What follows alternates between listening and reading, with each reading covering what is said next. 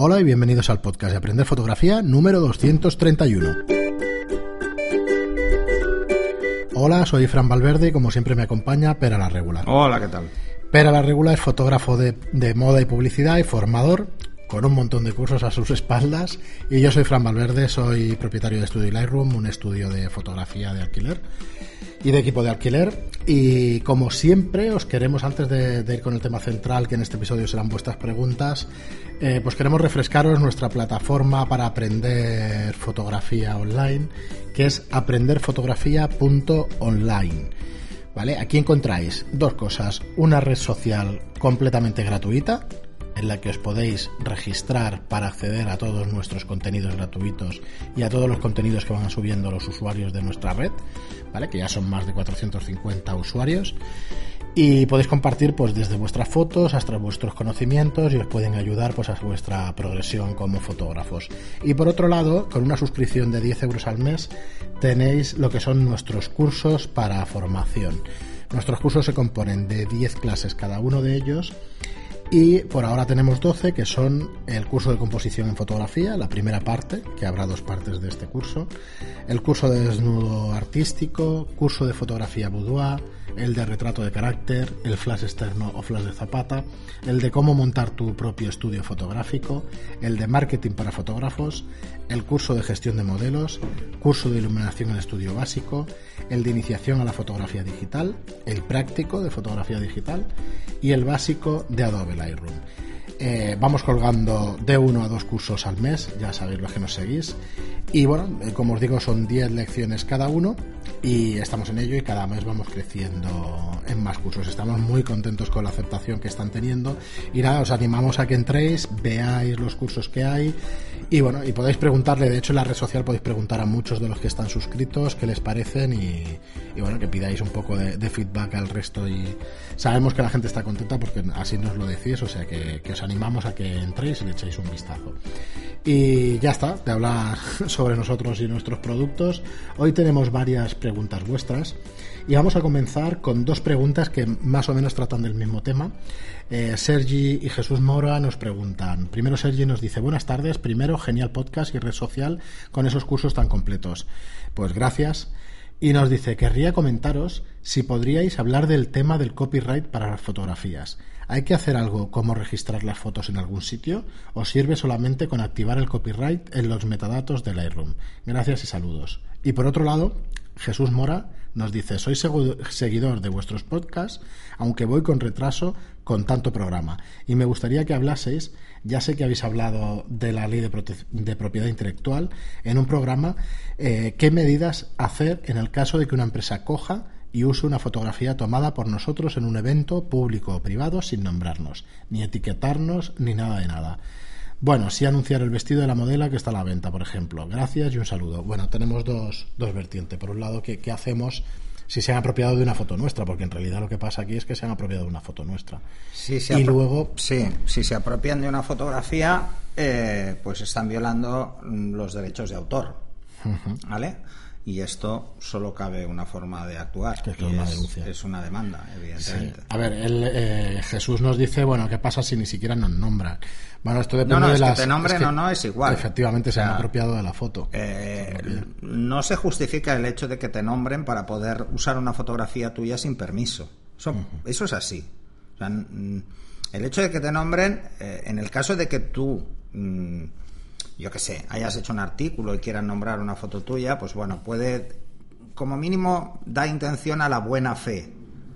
Porque no la están usando, simplemente te están haciendo publicidad de alguna forma, porque ponen tu nombre, el fotógrafo, tal. Y si ellos no ganan nada con esa fotografía, pues bueno, deben nombrarte sí o sí. O sea, en sí. cualquier artículo, en cualquier cosa, si usáis una fotografía que no es vuestra, debéis nombrar al autor. Como mínimo darle la difusión que se merece por haberse claro. su trabajo. Y luego, antes de denunciar... Pero, pero eso es un tema. Y luego está el, el, la, la, apropiación indebida, que es decir, hacerse pasar por vosotros con una foto. Sí, es, esta pasa. foto no dicen que es vuestra. Y da a entender que es de la otra persona, de la persona que ha escrito. Vale, esto es denunciable. Eh, evidentemente. Antes de la denuncia quizá habría que hacer una advertencia o irles... Bueno, lo que favor. se suele hacer en estos casos es enviar eh, una factura. por el uso. Bien. Una factura o un burofax mm, que lo envía un abogado eh, diciendo que van a tomar acciones legales. Evidentemente, siempre que hay acciones legales, siempre hay un, un proceso de negociación previo. No se llega al juzgado de golpe de hoy para mañana. Además, ya sabemos todos cómo funciona esto. Sí, esto es lento de narices. Sí. Y luego, por otro lado, nos dice Sergi del tema de, de hablar sobre el tema del copyright para las fotografías. De hecho, ¿y qué, qué hay que hacer? ¿Registrar las fotos en algún sitio No. o solamente activar el copyright de los metadatos del Lightroom? No, no, ¿Qué es no, no. O sea, no. La No. foto es tuya, punto y punto. Le pongas Por firma, hacer- no le pongas firma. por hacer la foto ya hagas lo la que te da la gana. Ajá. O sea, eso da igual. No hay ningún registro. Si te vas a, a la Sociedad General de Autores, te van a decir, ¿para qué coño va a registrar usted una Sí, fotografía? a ver, lo que sí que te recomendamos en que en todas partes, desde la firma de agua hasta todas partes, pongas que tiene unos derechos de autor y que en todas partes los A ver, lo más importante es que firméis la foto. ¿Por sobre- qué? ¿Por qué? Porque ya de entrada estáis diciendo, ojo, esto es mío. ¿Mm? Porque está mi firma, es mío. Aunque sea muy pequeñita y en un rincón, ¿eh? No hace falta meter una marca de agua que ocupe toda la foto, ¿eh? Eh, os cubrís en dos aspectos. El primero, estáis avisando. Esto tiene derechos de autor, no es de libre uso. Primero. Y segundo, si alguien borra la firma, lo podréis denunciar por dos cosas. Una por la utilización indebida y otra por modificar una obra que tiene derechos de autor. Correcto. Y, le luego vais a sacar más pasta. Hay un tema de, de bestia. buenas prácticas, de buenas prácticas a la hora de, de subir nuestras fotografías y eso, que es efectivamente el rellenar la todos los metadatos. buena práctica que tenéis para que nadie utilice de forma fraudulenta una fotografía vuestra es subirla a una resolución baja y a una calidad baja. Que no se puedan utilizar. Que no se pueda utilizar más allá de una página web. Y luego yo lo único que aportaría un poco es que rellenar todos vuestros de metadatos desde la página web hasta vuestro mail y teléfono, porque a lo mejor da la puñetera casualidad que no pasará nunca, pero oye, basta que con que lo digamos y alguien lo haga porque a lo mejor le sale bien.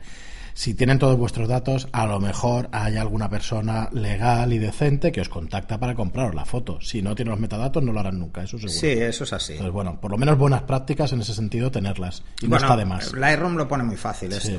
¿eh? Entonces, rellenar los campos, rellenarlos. haceros, haceros un, un perfil que es cada vez que importéis una foto le metáis sus datos en el EXIF, si no los mete ya directamente en la cámara.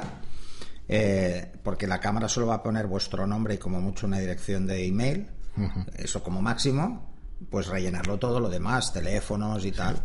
Yo eso sí que lo recomiendo porque eso, porque es el hipotético caso que haya. Si os dedicáis bien profesionalmente es inapelable hacerlo. Sí, sí.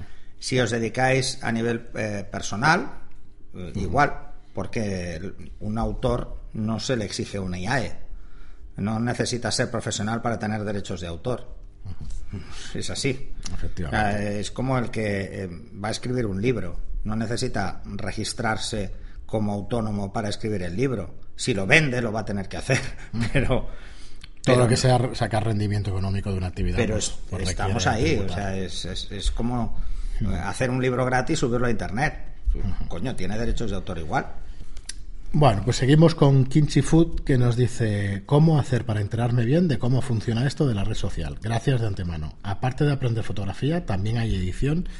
Pues eh, primero la segunda pregunta, efectivamente hay intenciones de que haya edición. Estamos en ello, estamos de- en de ello. Photoshop, que a estamos ver en si ello. para cuando escuches esto ya tenemos. el Y luego. ¿cómo funciona la red social? Pues la red social es completamente gratuita, entras, te registras y ya puedes interactuar con todo el mundo que, que está dentro de la red social. Y, y nada más. Luego, para apuntarte a los cursos, sí que tienes que suscribirte, poner efectivamente pues una tarjeta para poder eh, cobrarte cada mes, que son los 10 euros al mes, y, y nada más. Y poner tus datos y nada más. Eh, luego tenemos un anónimo. A ver, los anónimos estos es que no tienen no tienen usuario en, en iVoox, ¿eh? No es que tampoco quieran estar ocultos y tal, y supongo que será así porque nos dices hasta de dónde eres. Nos, eh, nos dice, Si es dice- un anónimo o poco anónimo. Sí, dice, dice Pera que no hay el mítico front focus, back focus. Pues yo en mi 5 de clásica no hay manera, siempre tengo front focus. La compré de segunda mano, no sé el trato que tuvo. ¿Dónde podría llevarla a ajustar que sea fiable y a buen precio? Vaya, técnico. las tres Bs. Soy de Girona, gracias de antemano. Eh, lo del bueno, bonito y barato. Eh, no funciona Tendrías, tendrías que haberte eh, cogido otra afición que no fuera la fotografía, porque no hay nada bueno, bonito y barato. Eh, porque hablamos, hablamos de, de equipos de precisión y por lo tanto, si tienen un mal uso, es fácil que tengan problemas. Sí, yo Ahora te voy a lanzar también- varias preguntas, ¿vale? Eh, si solo una de las preguntas la respuesta es no, el problema no está en la cámara, ¿vale? Venga. En primer lugar, ¿has probado poner la cámara sobre un tipo de punto de enfoque central, enfocar un motivo y disparar con un mando de disparo, no desde el botón de la cámara o poniendo el temporizador? Primera pregunta. Solo el punto de enfoque central. Sobre trípode. Si ahí te enfoca, te enfoca bien, el problema es tuyo, no es la cámara. Vale. Segundo motivo. ¿Te pasa siempre o solo con un objetivo? ¿Te pasa con todos los objetivos o solo con uno?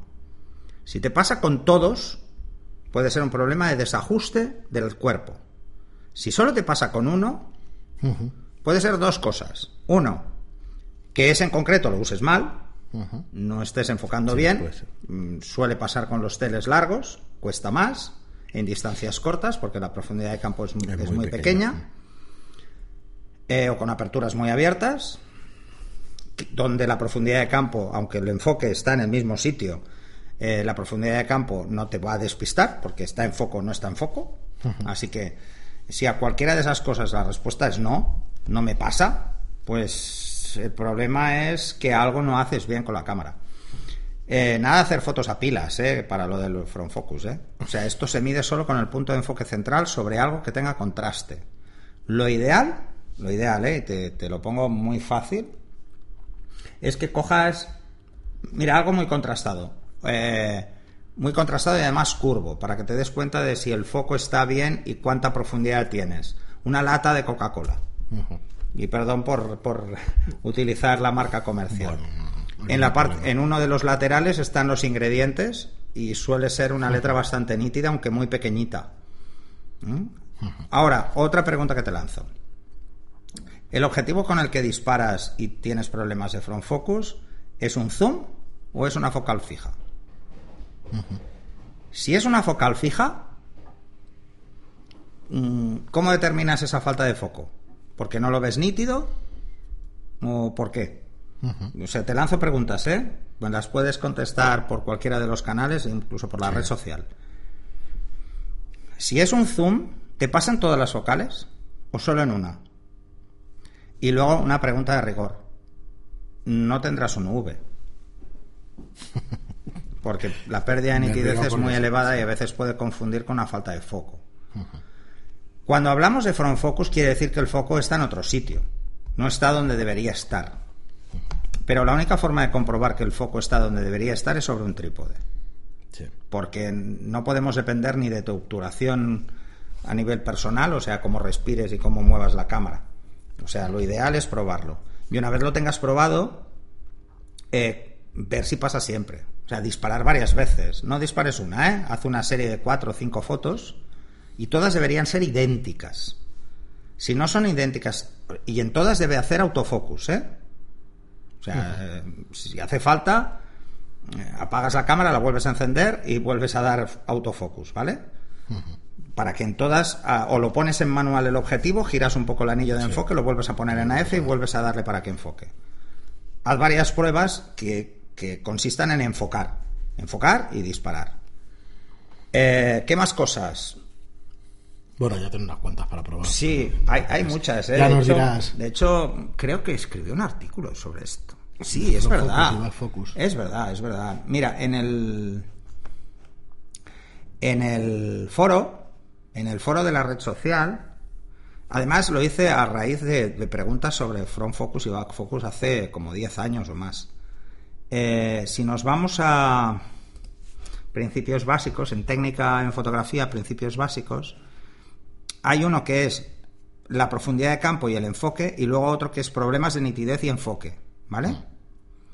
En el de problemas de nitidez y enfoque, ya como empieza, con lo aburrido es, empieza así, ¿eh? Con lo aburrido que es hacerle fotos a un grupo de pilas en línea. Eh, ¿Cómo determinar la nitidez? Hablo de esto, principios básicos a tener en cuenta, por ejemplo, la difracción, principios básicos, la profundidad de campo, hay que tenerlo claro. Cómo hacer, y eh, digo cómo hacer pruebas de enfoque. ¿Vale? Eh, pongo un ejemplo de que si, por ejemplo, no tenéis nada muy contrastado, lo más sencillo es poner el trípode con la, poner la cámara en el trípode, evidentemente, a una inclinación de 45 grados y poner un texto. Un texto que esté en blanco, eh, o sea, el papel blanco y la letra negra para que tenga mucho contraste. Y entonces enfocar una línea concreta. O sea, acordarnos qué línea estamos enfocando y esa es la que se debe ver bien. Si se ve bien la siguiente o la anterior, tenemos un problema de, de back focus o de front focus. No hace falta comprar eh, las reglas estas de precisión de enfoque. No, no hace falta. O sea, podéis hacerlo con un texto normal y corriente. Ahora, hay que asegurarse muy bien de usar el punto de enfoque central porque es en cruz. El resto no lo son. Y entonces no es un back focus, es simplemente que se ha ido a la línea de encima o a la línea de abajo precisamente porque el punto de enfoque es muy grande. Sí. Ojo, es que no es tan fácil de el texto en el que hagáis la prueba debe ser más grande que el punto de enfoque, no más pequeño, ¿eh? O sea, si tenéis un texto que es más pequeño que el punto de enfoque, el problema y que está en plano diferente, el problema es que no sabréis dónde va a enfocar. Imaginaros que eh, eh, no sabéis si enfoca en la línea de encima o en la línea de abajo, porque no, no, podré, no podréis determinarlo, hay que ser muy precisos con eso. ¿Vale? Muy bien, pues nada, este programa lo llamaremos ¿Cómo sabes si tienes front focus? Porque sí, y una de las cosas que digo es que si hacéis la prueba en un plano inclinado de 45 grados, pongáis cinta adhesiva en el zoom para que no se caiga. Sí, porque eso Porque puede caer y en teoría no debería variar la distancia de enfoque por mucha focal que le pongas, pero puede pasar. Puede pasar, sí. Puede pasar ¿eh? Así que... Muy bien, y seguimos, seguimos con Tony Díez que nos dice, hola, me ha gustado mucho el podcast de hoy y lo he vuelto a escuchar otra vez. Ese era el programa del miércoles que vino Juan Carlos con el tema de película. Pues se anima, Juan. Dice, espero, eh, mientras espero con ganas escuchar el del viernes. Me divierto mucho con la fotografía analógica. Siempre llevo una Diana Mini conmigo. Eh, una cámara Diana Mini conmigo. Pesa poco y puedo hacer fotos sin que la gente se dé cuenta. También tiene la función half frame que habéis comentado, por lo que puedo sacar el doble de fotos de cada carrete y hacer multi-exposiciones. Podéis ver las fotos de mi Instagram en Diana Loves Film. Os lo dejamos aquí en las notas del programa, que lo veáis, ¿vale? El, tema de Instagram de Tony Díez. Y nada, muchísimas gracias por el comentario. Sí, sí, yo me gustaron mucho los programas, como quedaron con Juan Carlos. Agradecerle de nuevo su visita aquí al podcast y invitarle de nuevo cuando él quiera a, a que venga. Ya te invitaremos expresamente a alguno más que hagamos, Juan Carlos. Y seguimos con Rubén Minsa, que nos dice. Eh, me parece muy interesante. Estaría muy bien más podcasts como este. También se refiere al tema del carrete y de los programas de Juan Carlos. Dice, también estaría bien hablar sobre curiosidades históricas. Sería muy interesante comentar cómo hacer una fotografía en carrete hoy en día. Cada día me da más curiosidad. Un saludo. Pues nada, Rubén, estamos, estamos en ello a ver si acabamos de convencer a Juan Carlos para que haga un curso sobre pues fotografía química es que eh, además yo diría que desde el inicio, porque yo me consta que hay gente de 19 y de 20 años que nos sigue y que probablemente mm, la última película de carreta de carrete igual tenía 5 años. Entonces, no, no. Si tiene 19, 20, pues ¿cuántos tienen? ¿Cuántos? o sea, la, eh, la, digital hace más de 10 hace años. más de 15 años ya, ¿eh? Sí, 10, estamos pensando de que yo a mi hija pequeña que tiene 17 años le había hecho fotos en, química. Sí, pero igual en digital. pero habrá otras personas que Yo hasta los dos años de mi hija no le hice nada en, en, digital. En, digital. O sea, mi hija mayor, que ahora tiene 22 años, que hace 20. Hasta los 6 años, todo era químico, lo que le hice a mi hija. Sí, sí, pero Porque las cámaras buenas, casi no digitales, ¿eh? eran. No, tienen recuerdos porque yo disparaba en químico, si no, no tendrían pero muy vagos, quiero decir que con seis años, pues No, no, claro, ellos no, ni se acuerdan. o sea, además, hay que pensar que es la generación del móvil, del smartphone. Muy bien. Y Francisco Javier que nos dice, hola Frank, gracias por preocuparte de cómo me va, se agradece bastante. Son una serie de mails que vamos enviando para que nos vayas siguiendo con los podcasts.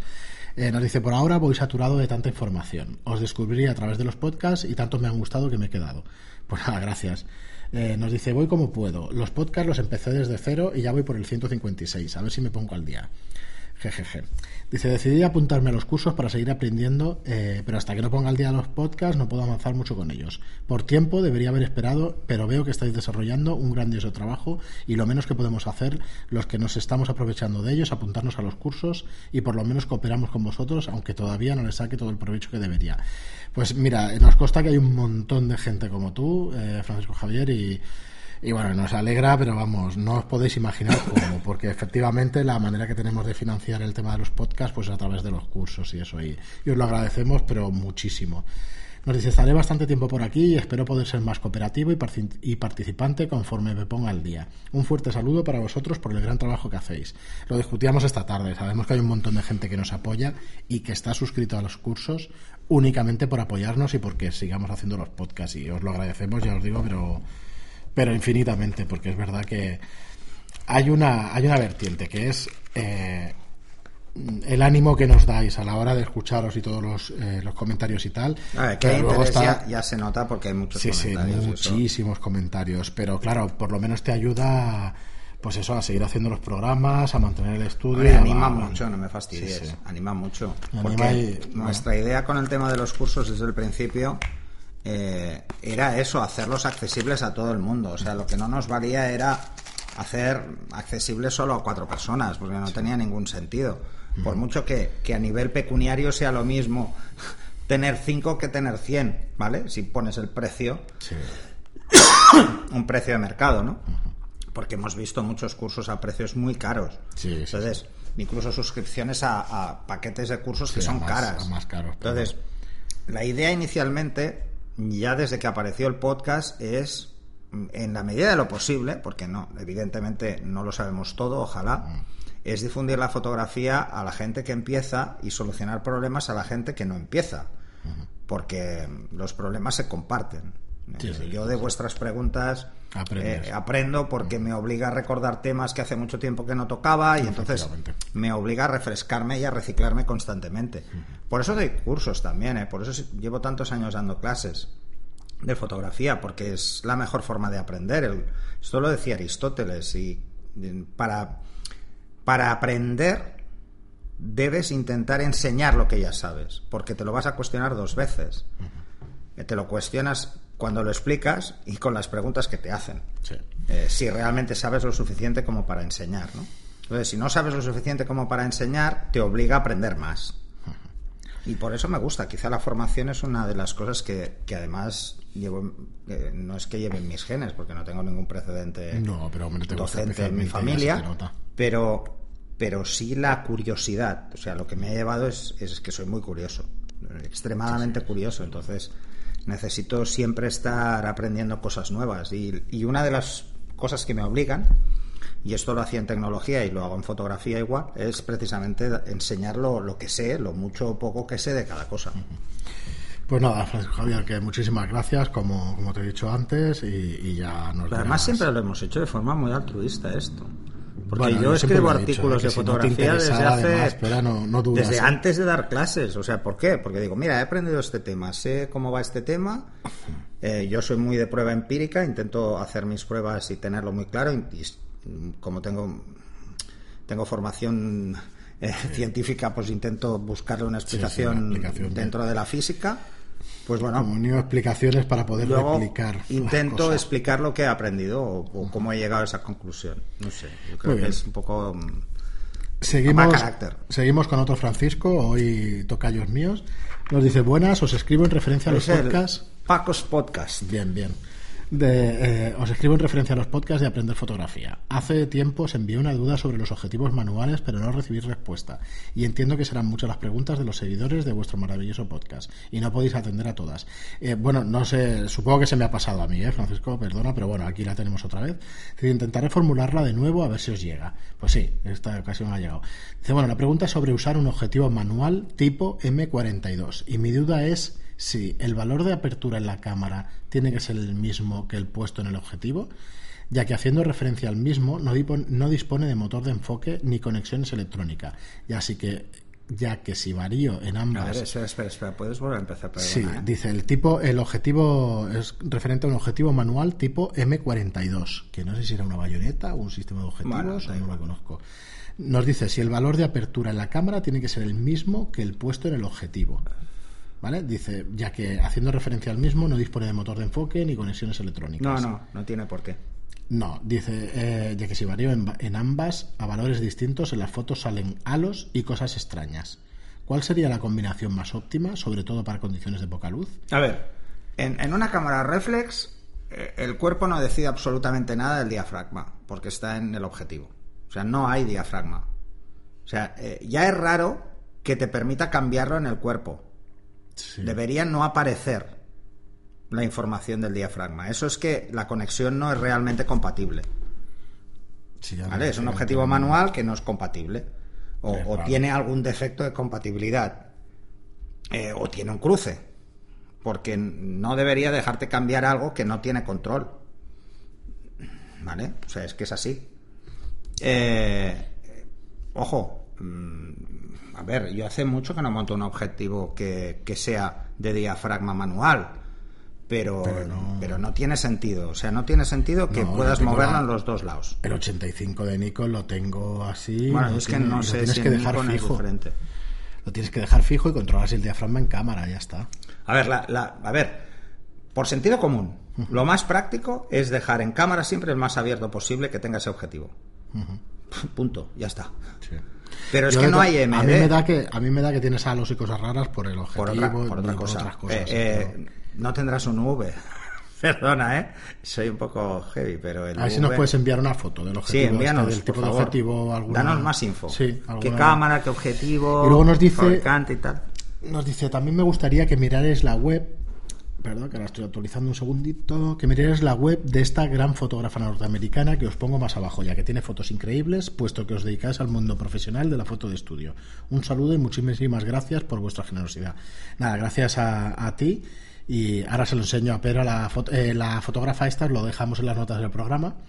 Y, y la fotógrafa yo me lo estuve mirando, aparte de fotógrafo retocadora o retocador, el que toque esas fotos, y tiene fotones aquí del tema moda y eso. Pero seguramente tendrá bastante más idea que yo, pero la verdad es que tiene fotones. esta Hostia, mujer aquí. sí, son muy buenas. Sí, pero esos son muy buenos retoques. Muy buenos retoques, como fotografía ya no te Eh, sé decir ¿quién es? tanto. ¿Quién es? Es Lindsay Adler.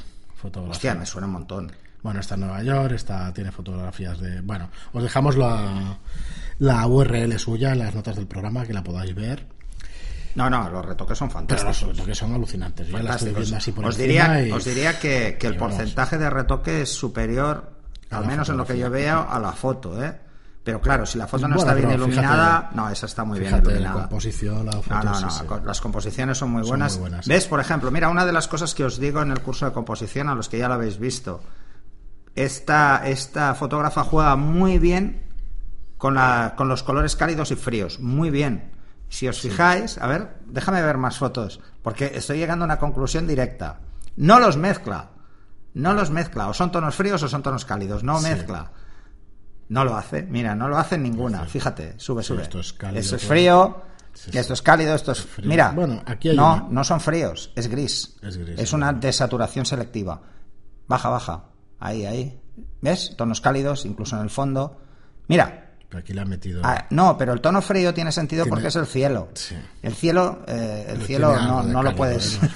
pero además, fíjate que lo ha cambiado, lo ha hecho verde. Le ha hecho y verde para conseguir ese verde tiene que meterle toquecito. rojo. Sí, le da un toquecito. O sea que, no, no. voy. Bueno, sabe lo la que hace composición es muy buena, a nivel de colores es fantástica. Sí, sí, sí. Fantástica. Y Bueno, los la blanco y negro dejamos. son muy buenos. ¿eh? Lindsay Adler, Lindsay Adler, ¿vale? Y Bueno. aquí la tenéis que la podáis, que la Mira, podáis disfrutar. ya, yo también voy a tirar de esta URL porque me gusta lo que he visto. Sí, sí.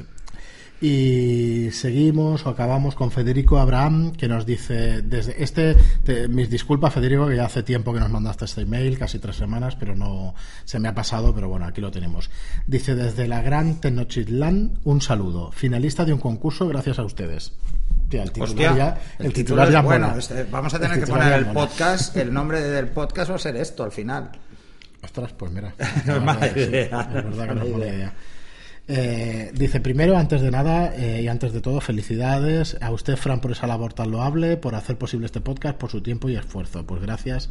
Y al maestro de maestros, Espera la Regula, por compartir su sabiduría y tiempo, pero sobre todo con su, eh, por su humildad. Es usted un grande. Un fuerte abrazo a los dos. Pues un abrazo igualmente para ti, un abrazo muy fuerte. Nos dice mi nombre es Federico Abraham Daniel Guerra. Daniel es apellido paterno. Y los saludo desde la gran ciudad de México. Desde hace, oye, yo te, lo leo entero, entero, ¿eh? Si, disculpa, Federico, si es un, es un email personal, pero bueno, yo creo que lo podemos leer. Dice, desde hace varios años he tenido diferentes cámaras con patas digitales todoterreno, sumergibles, bajo el agua, caídas y polvo, hasta que di con una Nikon de la serie AW y me encantó su óptica y nitidez en la, a la hora de tomar las fotos. Esto es normal, si es Nikon es normal. No se nota lo de la ironía en la radio no. No, no funciona no funciona. Pero bueno dice solo se acaba la cámara para los viajes en familia la playa etcétera el sarcasmo o el cinismo. Sí, sí, pero... entonces impacta más bueno, ya sabes que los nikonistas estamos ahí para quedarnos. O sea, para pasar Dice, tomaba, tomaba más fotos con varios móviles que he tenido, por cuestión de tenerlos a la mano. Casi no le daba importancia a la calidad de las fotos, pero con el paso del tiempo y con comentarios de familiares y amigos que me decían que tenía buen ojo para las fotos, eh, no fue sino hasta finales del año pasado que mi esposa me motivó a sacar más y más fotos. De hecho, por ella empecé a subir más fotos a mi Instagram, que solo tenía como 20 fotos en un lapso de tres años. Hasta que a finales de enero de este año me animé y me compré mi primera cámara reflex, una Nikon d 5500. Encantado por la calidad de las fotos y todo un mundo nuevo. Buscando un podcast para este mundo nuevo, di con el suyo y me enganchó. Empecé a descargar desde el primero y en marzo de este año mi mamá me mandó un link con el concurso de, de fotografía de National Geographic en español sobre el bosque de Chapultepec, que está en la Ciudad de México. me animó a entrar al concurso hasta que la fecha de marzo del 2018, en el episodio número que iba por el episodio número 50 del podcast, me animé a entrar y quedé dentro de los primeros 10 lugares, de hecho en cuarto lugar, de, desde ese que es un logro gracias a ustedes. Eh, ni modo se me escapó una Nikon de eh, vale que se le escapó por poco una Nikon de 810 que daban como premio. Pues ostras eso hubiera sido vamos porque menos la cámara. Eh, dice al día de hoy voy por el podcast número 100 me faltan muchos podcasts por escuchar y mucho por aprender aunque siento que, que ahí la llevo eh, utilizáis a veces expresiones que no acabo, yo no acabo de. Vuelve, porque es que me he despistado, perdonar. Al día de hoy voy por el podcast número 100. Me faltan muchos podcasts por escuchar y mucho por aprender, pero siento que ahí la llevo. Supongo que es que, bueno, que estás en ello, ¿no? en ello. Dice, anexo link del concurso. Mi foto es la número 4 de 10. Deseo su punto de vista de mi foto. Les mando un fuerte abrazo a los dos. Eh, pues postdata. En el podcast número 89 me enteré de que el profesor Pera estuvo viviendo en la Ciudad de México. Sí. A ver cuándo se da una vuelta por este lado del charco. Pues nada, Yo he encantado, a mí me encanta México. Me lo pasé muy bien, disfruté mucho, tanto de la Ciudad de México como del país, aunque ya lo conocía de antes. Pero vamos, fue un, lujo. Sí, su foto es esta. no la puedo acabar de sacar tengo, esta tengo fotos de Xochimilco que un día subiré. ¿Qué es Xochimilco? ¿Qué es otro lugar? Eh, son unos canales que hay unas barcazas y hacen ahí, muchas veces te hacen fiestas de cumpleaños ahí, en una barcaza y van por ahí. Es muy divertido. Bueno, este es muy colorido, muy, muy colorido. Pues es que son fotos del año 2003. Muchas las tengo en químico. Ahora estoy intentando eh, sacar para comentarla. 2003, 2004, perdón. Son fotos del 2004. Y sí, sí, subiré alguna de Xochimilco. Pero tengo de, de todo el país. De todo el país. Lo que pasa es que son, son fotos. esta foto ganada Son fotos muy turistas, ¿sabes? No, no eran fotos como muy curradas, la verdad. Pero tengo una que me gusta mucho de Xochimilco que la subiré. ¿Esta es la foto? Sí, esta es la foto. Esta es la foto. Yo es que no lo conozco el parque este, pero vamos. Sí, sí, sí. Vaya, vaya paraje. No, no. Los, eh, los, parques son brutales. Eh, sí, es, es curiosa ¿eh, la foto. Es curiosa. Tiene varias cosas que, que lo hacen curioso. Eh, a, nivel, a nivel de composición, ¿eh? A nivel de composición, la verdad es que es bastante curiosa. Lo que no puedo evitar es ver el, pato ese que hay abajo mirando para arriba. Esto no lo puedo evitar. Esto me gusta porque cuando en una foto no puedes evitar mirar a un punto, eh, es que te dirige bastante a la foto. Ah, está muy chula, está muy chula. Nada, felicidades, Federico. Felicidades. Oye, muchísimas gracias por compartir. Y en National. Sí, en Joder, National macho. Geographic del, de, Está guay. Eh, supongo que es el sudamericano, los números sudamericanos, NG en español, National Geographic en español. Y bueno, no, nuestras felicidades y No, es, no sabes es- cómo. Ah, bueno, porque National en España es punto .es. Yo diría que sí. Sí, sí, sí. Esta será la, la edición allí La mexicana. edición o mexicana sudam- es sí, igual, diría que es. National igual. tú. Sí, y tanto, y tanto. Pues muchas felicidades y muchísimos án- ánimos, ¿eh? Eh, y bueno, y hasta aquí, hasta aquí el programa de hoy. Eh, como siempre os digo, bueno, primero, eh, muchísimas gracias por los halagos y por todas las dudas, preguntas y todo lo que lo que compartís con nosotros porque nos enriquece de verdad. Parece que son cosas y frases hechas, pero no es así. No es así, de verdad. Sí, que- National Geographic España es mm, ¿Cómo es? nationalgeographic.com.es. Ostras, que son empresas tan grandes que al final tienen que ir. Es que me parece que quien gestiona National en España es editorial Vale. RBA Editores, creo que es. igual tienen los derechos. Entonces, claro, tienen los derechos. Y entonces creo que es RBA, tiene los derechos y entonces, claro, pues probablemente ha hecho una página suya. Muy bien, pues como os digo, muchísimas gracias a todos por estar ahí, por compartir todo lo que todo lo que nos decís cada día. Y nada, os animamos que si os gusta si os gusta el programa y queréis ayudarnos una vez más, pues nos ayudáis muchísimo con una reseña de 5 estrellas en iTunes y con un me gusta o un comentario en iBox. Muchísimas gracias a todos por estar ahí y hasta el próximo programa. Hasta el siguiente.